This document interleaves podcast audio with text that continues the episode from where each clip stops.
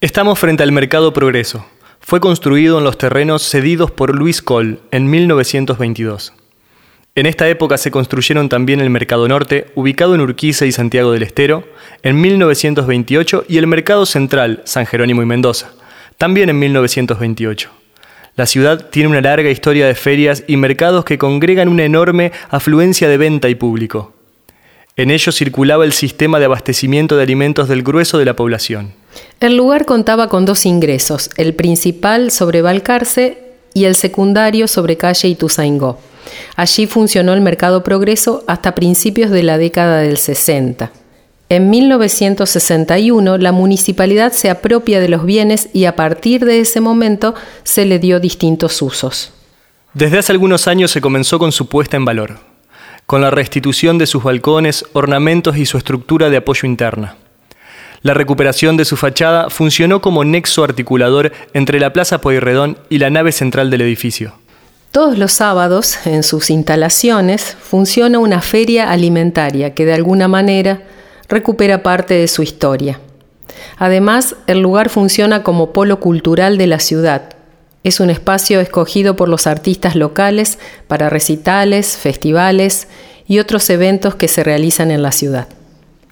Aquí también está el Museo de la Ciudad, que tiene como objetivo referenciar las prácticas culturales de los santafesinos.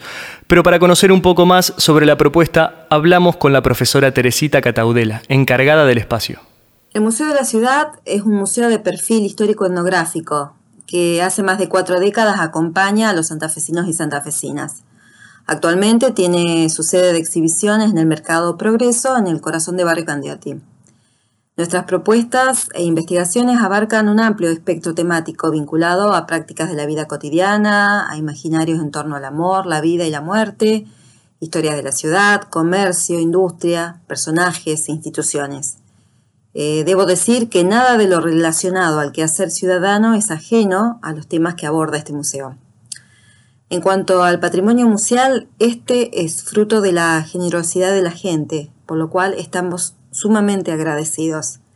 De este modo, es decir, eh, a partir de las donaciones, hemos organizado a lo largo de los años una rica variedad de colecciones, entre las que se cuentan mobiliario, vestimenta, enseres domésticos, cosméticos, diarios y revistas, discos de vinilo, maquinaria. Todos estos bienes eh, se referencian en un tiempo y en un espacio, en un universo cotidiano, eh, y el valor de estos objetos consiste precisamente en los múltiples sentidos de los que son portadores. Eh, tengo que decir que hasta el más modesto de los objetos resulta una valiosa oportunidad para reconstruir historias, costumbres, modos de apropiación de lo real. Contamos también con una valiosa fototeca consultada asiduamente por investigadores y estudiantes.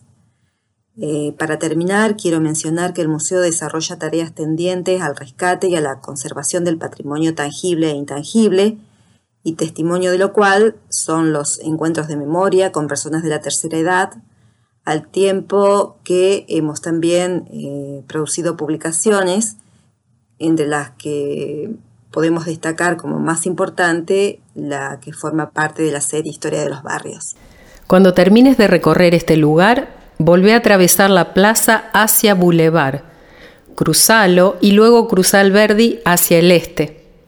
Seguí caminando por Boulevard al este hasta llegar a nuestra próxima parada, el Museo de Arte Contemporáneo, y pasá la próxima pista.